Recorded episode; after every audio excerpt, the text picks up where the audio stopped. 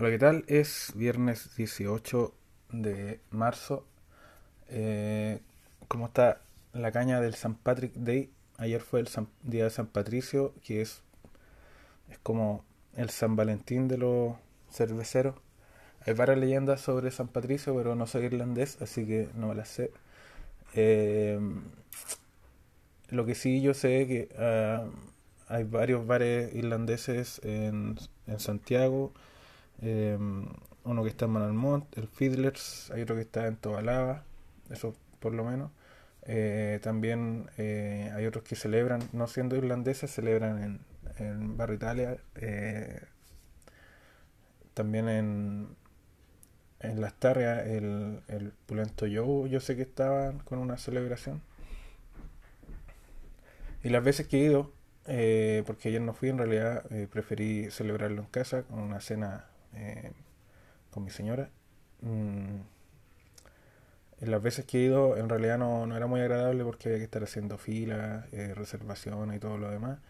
Y con el tema del COVID no creo que es peor. Entonces, la idea era celebrarlo hoy, pero eh, que, bueno, es viernes y mañana, mañana no hay que trabajar, así que mejor así recién aparte, a, propósito del trabajo, me había llegado un mensaje por el Teams, el Microsoft Teams, lo tengo en el celular. Y era un mensaje de ayer, no, sé cómo funciona esa aplicación, es tan mala y, y, una aplicación corporativa además. El WhatsApp, que no soy fan, funciona mucho mejor que gratis. En fin, hay algunas cosas que tengo que hablar sobre la semana. Eh, ayer aprovechando el St. Patrick Day, hubo una jornada de, la, mesa multisectorial del lúpulo en la Universidad Austral de Chile. Eh, en general, Chile no, no, tiene una producción de lúpulo propia, a excepción de eh, CAF en Temuco y otros productores pequeños por ahí por la zona de Valdivia.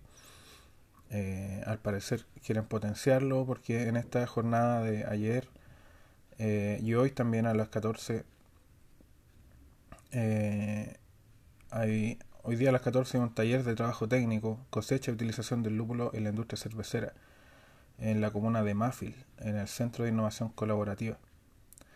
Em, todo esto tiene apoyo del, del gobierno regional el consejo regional Así que creo que hay una, hay una, hay ganas de potenciar el, la producción propia nacional de lúpulo, lo que me parece bastante bueno. Em, acá viendo el mismo artículo eh, en el en el Mayoco, em, en el centro de eventos Múnich, donde hacen hacen todos los años el, el Beerfest, el, el Oktoberfest. Eh, en este centro de evento, eh, hoy, mañana y el domingo va a haber una celebración de San Patrick, a propósito de lo que hablábamos recién. Em, ahí está, San Patrick Fest. Eh, SaintPatrickFest.cl para que vean los precios. No, no creo que sea muy barato porque en esos eventos de ese centro de eventos específico han subido, cada año suben más de precio y cada vez ofrecen menos cosas, así que no es una cosa que yo recomiende de verdad. Em, pero si tienes plata y tiempo y quieres ir a hacer algo distinto, aparte de quedarte en Santiago, puede ser un buen panorama. Pasando a una cosa que no tiene nada que ver bueno, sí tiene un poco que ver, pero casi nada. Eh, otra cosa que me gusta mucho es el asado.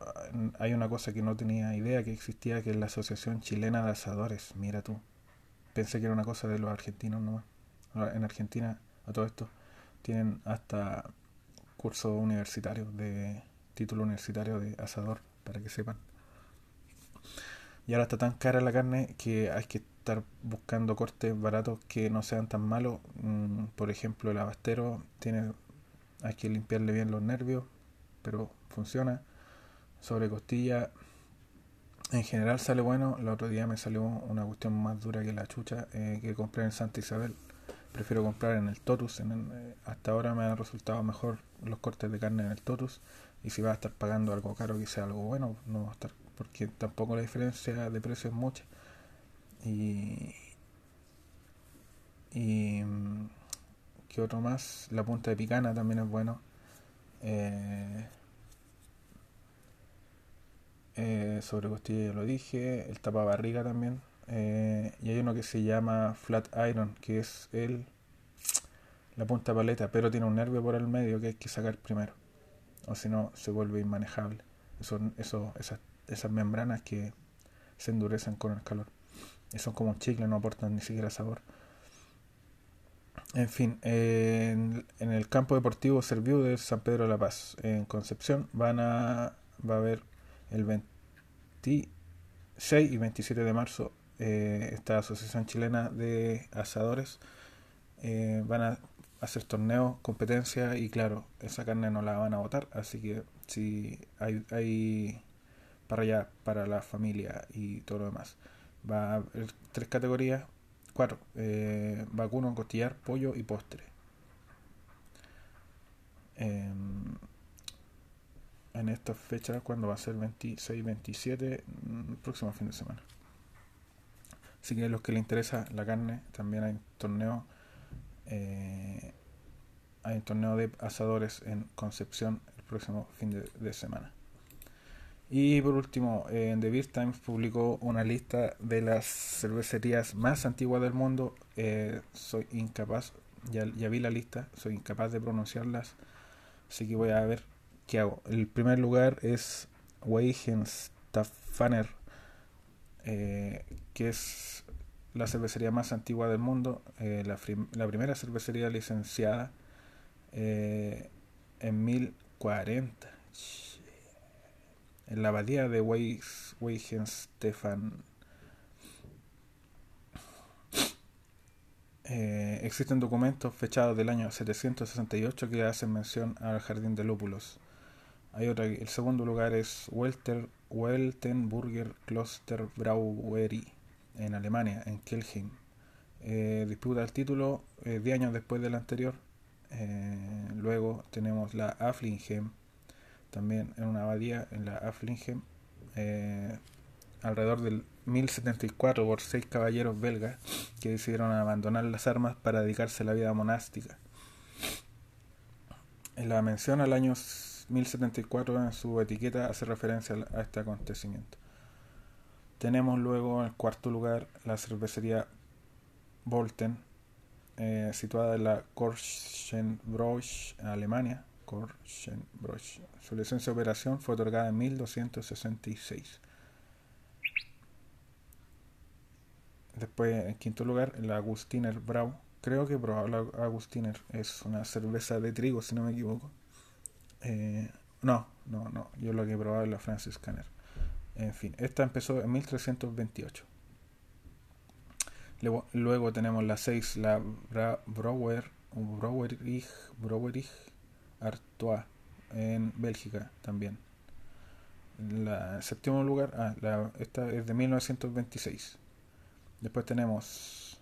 Ah, espera, espera, espera, espera. No, es de 1366. Después tenemos el 7 en la Stiegl en Austria, desde 1492. Y esta sí la conoce todo el mundo, en la 8, eh, la Grolsch. Es holandesa, eh, fundada en 1615. En nueve lugar, en noveno, tenemos al St. Francis Abbey, eh, la más antigua de Irlanda, que venía elaborando desde el siglo XIV. Y en el décimo tenemos la St. James, James Gate, James Gate eh, que fue fundada por Arthur Guinness en 1759. En, bueno, no, no aparece acá ninguna chilena, obviamente, porque en Chile es, bastante un fenómeno bastante reciente. Eh, hay una cervecería que está en Valparaíso eh, que tiene un póster con la historia de la cerveza en Chile. la cervecería Altamira está en un cerro em, cerca del Cerro Alegre no estoy seguro si es ese cerro o es que, el que está al lado. Pero fácil llegar. Em, ahí tienen un póster bastante grande de las primeras cervecerías que llegaron a Chile, no recuerdo los años, pero yo pensaba que era en Valdivia, que, que Carlos Zambanter, que fue uno de los colonos que llegó a, a Chile, em, de los primeros que empezó a hacer cerveza en Chile eh, y a impartir cursos para hacer cerveza también. De hecho, tiene hasta una calle en Valdivia que se llama Carlos Zambanter, de hecho. Eh, él fue de los primeros, eh, pero no fue el primero. La primera cerveza, el cervecería en Chile fue en Valparaíso. Eh, supongo que porque era puerto, eh, porque bueno, siendo puerto llegan, es más fácil de que lleguen o que llegaran antiguamente, porque ahora ya es, un, es puerto de un solo dueño y es más fácil viajar también, así que ahora es más fácil que lleguen extranjeros a Santiago que a Valparaíso. Bueno, los que van a ver cómo está el desastre ahora. Pero en fin, en, antiguamente el, puerto era la forma de que llegaran extranjeros y nuevas culturas. Eh, así que la primera cervecería fue la que ahora es CCU. Antiguamente alguna vez fue una cerveza artesanal, una cervecería artesanal de eh, inmigrantes. Eh, ahora es una cervecería industrial que se compra cerveza, cervecería más pequeña, de hecho. Pero alguna vez fue pequeña también. Eh, y ahí empezó a abrirse. Eh, luego, eh, yo sé que desde Valdivia viajaron colonos también a Chiloé. Em, y también desde Chiloé viajaron hacia la hacia más al sur, hasta Punta Arenas. Y cosa de no sé, de hacer la vida más agradable a los colonos. Eh, un caballero de apellido Fischer fue a Punta Arenas y eh, ahí fundó la que ahora es la cerveza austral.